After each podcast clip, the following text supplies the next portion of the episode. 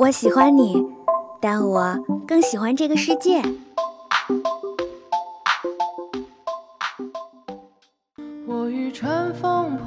如果能与时间白头偕老，假如有一天你遇到了跟他长得一模一样的人，他真的就是他吗？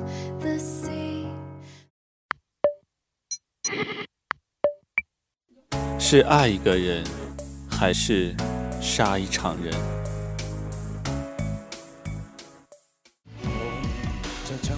请给我一天的时间。生而为人，我很抱歉。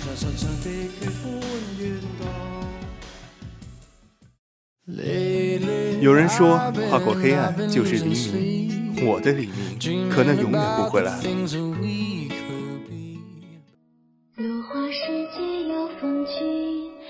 斯人若彩虹，眉眼曾似雨。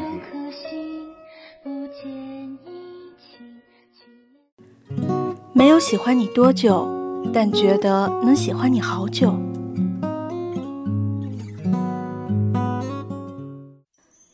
这里是二零二号街一号店，本店货品种类丰富，样式齐全，欢迎光临，玩转青春。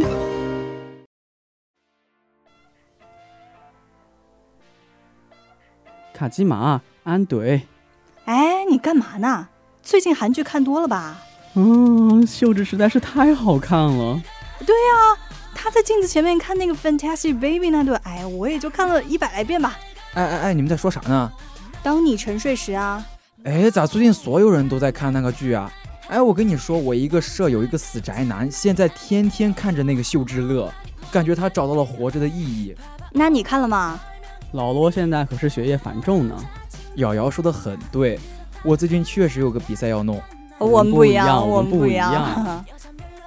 哎，老罗啊，你看你舍友的开窍了，没准人家就是因为看了《当你沉睡时》，和妹子有了共同话题，从而走上人生巅峰呢。还有，你别说，还真有可能。我刚才那一瞬间，连我舍友孩子长什么样子我都想出来了，长得那可真像我。What？孩子像你？瑶瑶，我们走吧，老罗疯了。别嘛！哎，好了好了好了，我们得赶紧把罗瑞祥拉回现实了。哎，老罗，那你最近看啥剧了没？连续剧啊？啊，好像没有，但是看了一个综艺。嗯，什么综艺啊？一个国内的亲子节目。哎呀，反正最近挺火的，叫那个啥来着？哎呀，我给忘记了。啊？爸爸去哪儿？爸爸去录音。瑶瑶现在已经委屈的说不出话了。大坏蛋，你们也不哄哄人家。哎，前两天林宥嘉还微博表白 Jasper，你们知道吗？啊？又干说什么了呀？微博原文是这样的：这位小哥哥各种型号又可爱又贴心。上网一查，哎呦，我们怎么同一天生日啊？想交个朋友，但是太年轻了，应该还没有 email 可以交换吧？然后配图是 Jasper。哦，这听起来有点甜，是怎么回事啊？哎，对啊，我当时也是莫名其妙站了这对 CP。啊，我看到这条微博了，还被应采儿转发了，而且说我有 email。哎呀，大哥的女人又要搞事情了。哎，你们两个有没有那种哎，咱们已经老了的那种感觉？为什么呀？怎么突然感叹时光？你想想啊，《爸爸去哪儿》第一季都是四年前的事儿了，我当时还特别喜欢 Kimi 来着。哎呀，当时我和我妈每周都守在电视旁看，想当初我还是个温暖的少女呀，没想到现在变成了大青春的唯一指定男播。学长你好呀，滚！刚才聊了两个比较适合女孩看的剧，现在我突然想到了一部男孩子比较喜欢的剧。什么？干物妹小埋吗？权力的游戏啦！哦，虽然我很失望不是干物妹，但全游我还是有看的。那就好，也算大哥没白带你们。插播一段啊，该剧以美国作家乔治·马丁的奇幻巨作《冰与火之歌》系列为基础改编创作，由大卫·贝尼奥夫和丹尼尔·威斯编剧，HBO 有线电视联播网推出。《冰与火之歌》不同于古典奇幻作品中常有的善恶分明、充满魔法，并有许多非人种族参与的故事情节，而是以较写实的方法去呈现故事中的世界。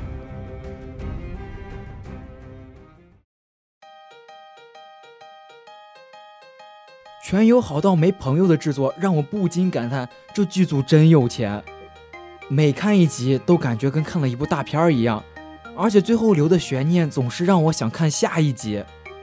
对啊，而且美剧特别恐怖的一点就是不敢少看任何一分钟。我有一次吧去洗了个脸，然后把眼镜戴上，再看着自己的手机就已经开始蒙圈了，我竟然看不懂了。哎哎哎哎，我也有同感，有同感，有同感。看美剧就跟做高数一样，捡个笔你就什么都看不明白了。而且全游里面的线太多了。我看到第四季还是第五季的时候，才明白里面国家的方位啊、首领啊什么的。哎，那个主题曲不是也有那个什么动态的地图吗？是啊，但从来都是跳过的嘛。看来不跳 OP 也是有好处的嘛。全游看完七季之后，我觉得自己看了一部《甄嬛传》。其实，在剧情上，全游不算多么出彩，但我一直很好奇，Snow 知道龙妈是他姑姑之后会怎么想。孤儿。姑姑总觉得他俩要生了孩子，《权力的游戏》能再来十季。哎，之前在知乎上看到那个提问啊，他说中国版《权力的游戏》该选用哪些演员啊？说吧，你想看谁脱？哎，你们不要那么黄好不好？在这条提问的回答下面，我看到刘亦菲扮演三傻，美得我赶快抱紧电脑。我已经脑补出来，瑶瑶在宿舍一碗泡面一瓶可乐，猥琐的盯着电脑屏幕的样子了。还有一张黄子韬扮演的 Joffrey 也是毫无违和感。反正大家的脑洞都很清奇。现在已经变成硬汉体质的我，只能靠这种重口味的美剧续命了。是啊，前一段时间看了一个同样是 HBO 出品的剧，叫《西部世界》，还是那原来的配方，还是那熟悉的味道。在 OP 里面会展示这个剧大致讲些什么，再加上高端的制作、精良的编剧和神也猜不到的反转，可以说是闭着眼睛都能知道是 HBO 出品的了。第一季豆瓣评分八点八，已经算是很高了，而且还有豆瓣评论区观众表示脑容量不够，下季不追了，觉得编剧要是听到这个会哭死。现在很多人都在西部世界的时间线上开始纠结。哎，到底是一条还是两条啊？感觉都要骂起来了。关于剧情的战争波及到了导演乔纳森·诺兰，这个名字可能比较陌生，但他的哥哥你绝对不可能不知道。难道是 Christopher 诺兰？哎，对了，没想到你也是半个欧美圈少年啊！哇，还真是啊，我瞎猜的，因为他们都姓诺兰。六六六。西部世界导演乔纳森担任过电影《记忆碎片》的制片助理，乔纳森·诺兰继续担任哥哥克里斯托弗·诺兰的合作编剧，两人合作完成《致命魔术》和《黑暗骑士》。乔纳森也是《盗梦空间》《蝙蝠侠：开战时刻》等由哥哥克里斯托弗·诺兰执导的制片人之一。哇，感觉小诺兰也是活在哥哥的阴影之下了。是啊，还有点略心疼。西部世界也算是小诺兰重新回到大众视野内的佳作了。从零九年到一七年，几乎没有什么有影响力的作品出现。凭这部剧终获剧情类剧集最佳导演的提名。哇，这你都知道？百度在手，天下我有。呵呵呵。哎，不过，老罗啊，你有没有发现有什么问题啊？啊啊啊！什么？瑶瑶在一边已经快要睡着了。哎哎哎，徐耀宗，徐耀宗，嗯，干嘛？感觉你已经精神上开始迷离游走了。我刚刚正在想我的 Gaki。啊，这么巧，你女朋友也叫新垣结衣啊？没想到你们俩除了互相损之外，还有着这样一层关系。对不起，Gaki 是我瑶瑶一生的好闺蜜，我不允许她交你这样的男朋友。哎，行了，别演了，戏精上身呢你俩。哎，说真的，有时候很孤单，我就想看看 Gaki 的动态。可是不知道为什么，看完之后就更孤单了。仔细回想自己，我自己除了一个优秀的大脑以外，什么都没有了。啊，吹够了吗？大概吧。所以你两千块的奖学金什么时候请我们吃饭啊？嗯，咦，哎，我们还是继续说 Gaki 吧，他可是我日剧的启蒙啊。也许是我启蒙的比较晚，小学的时候看着恋空，哭的鼻涕一把眼泪一把的。他和三浦春马一起在树下给小孩买圣诞礼物的那一段，我眼泪都直接飙出来了。那段我也哭的不行。还有男主得癌症的时候，哎，现在想想剧情实在是太老套了，但当时就觉得好感动啊。说实话，我当时看这个剧的时候。根本没有注意过女主是 Gaki，即使到后来新垣结衣很火了，也没有联想到恋空的女主是她。对，当时的造型确实不那么出彩，整个就是一个稚气未脱的女高中生形象。不过，整个剧的画风实在太唯美了，而且高甜，一度使我误以为爱情都是会这个样子的。没想到大哥以前还真是个软妹。云云看这个我懂。但老卢，你是怎么回事儿？竟然还追过纯爱电影？哎，谁还没个曾经呢？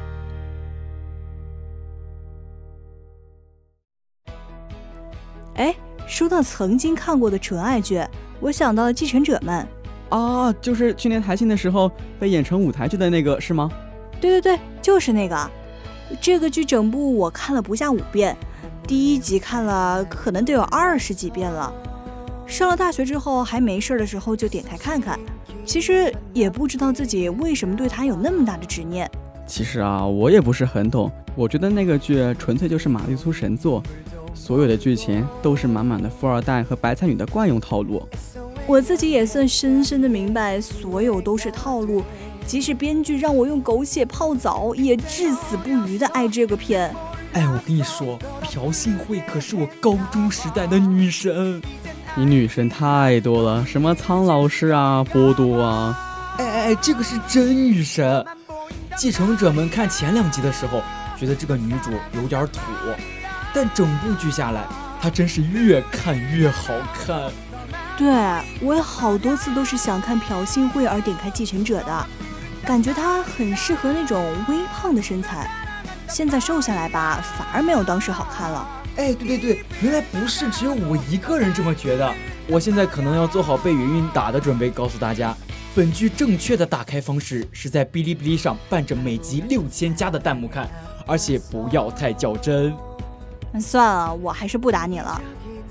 关于这部剧情上，我也不好多做解释，给大家念一下简介吧。该剧讲述了韩国上流社会百分之一的继承者与极其平凡的现实贫穷女展开的甜蜜且让人心动却又充满冲突的罗曼史。哇，这听着就是一部玛丽苏神作啊！是啊，可我无论看多少遍还是觉得甜，就是那种现实又不现实的感觉，简直就是想象中自己的样子。哎，云云的少女心又开始泛滥了，也挺不容易，云云才这么少女，你能不能不要打扰她？哎呀，好想再看一遍啊！啊，看看看看看，今天播完咱们就集体去看《继承者们》。看着里面的演员经历起起落落，哎，才三年啊，演员们的流量变化就已经开始过山车了。上学期我舍友看了部剧叫《大力女子都奉顺》，哎哎哎，我知道那个，听说高甜。对啊。然后他看到一个很甜的片段，用颤抖的手拿着手机给我安利，嘴里还说觉得这个男主好帅啊。然后我也很开心的接过手机看那个片段，越看男主越熟悉。后来恍然大悟，他就是演那个《继承者》里面一个中二病的配角。然后现在已经独挑大梁了是吗？是啊，而且气质好了很多，完全是个男主的样子了。所以每次都很感叹。韩国流水线一般的偶像制造技术，基本可以说是全民出道了，是一个大型的梦想制造机。每年出的团真的是没办法数得过来。是啊，而且没几年就糊了，然后靠日本的粉丝救，公司扔到日本，然后就没有然后了，基本上都是自生自灭。哎呀，这个你就不懂了。日粉一般情况下都比较专一，而且相比于韩国来讲。日本偶像存活的时间长到爆炸了，杰尼斯经纪公司现在依旧爆火的团，成员平均年龄已经到三十多了。咱们组那个最好看的仙女不是喜欢龟梨和野吗？我也记得。是啊是啊，他还给自己起了一个关于他的笔名，好傻哦。呃，他好像在看我们哎。嗯嗯嗯嗯嗯啊，龟梨，嗯，小龟真是日本最强偶像呢。你这是黑粉吧？哎呀，刚才就是开个玩笑。不过，既然聊到卡咩了，就不得不说，十年前他和山下智久那一部《野猪大改造》，同样都是猪猪女孩，但枯北真希就有凶二和张帮他变好，我们只有暗搓搓的自己进化。哎，一七年好像也有他们俩合演的一部剧，对，名字叫《我是你命中注定的人》。我觉得吧，女主有点多余。咦，敷衍看人机啊！某天。郑沐橙的面前出现了一个自称是神的神秘男子，对他说：“虽然你还没发现，但和你一墙之隔的办公室里有一位你必须爱上的女性。没错，她就是你命中注定的人。而且，如果今年内你们不能在一起，地球就会毁灭。”虽然阿成觉得这是一个可笑的梦话，但还是决定试着相信他。他鼓起勇气向晴子表白。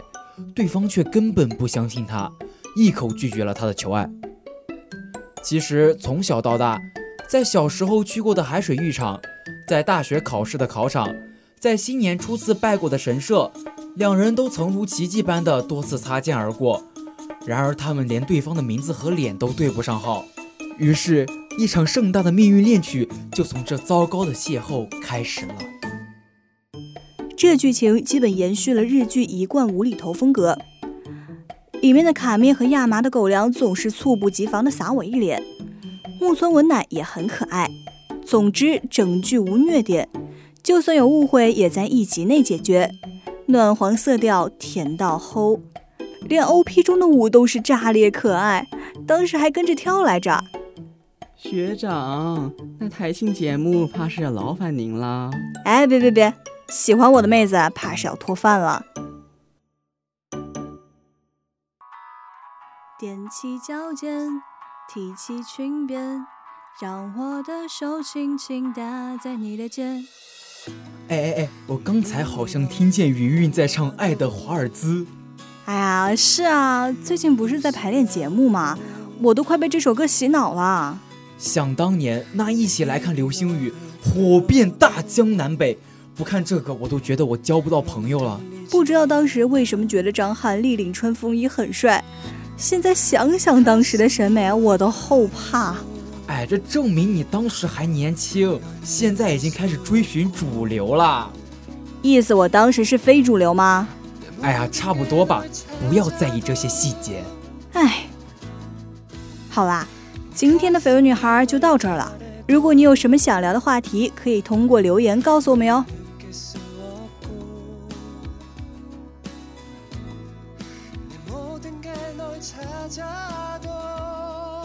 好啦，本期《玩转青春》到这里就结束了。播音：飞竹、海雾、三鱼、Kamer；采编：Kamer；机务：小抱抱、两亿；协众监听，感谢您的收听。我们下周同一时间不见不散。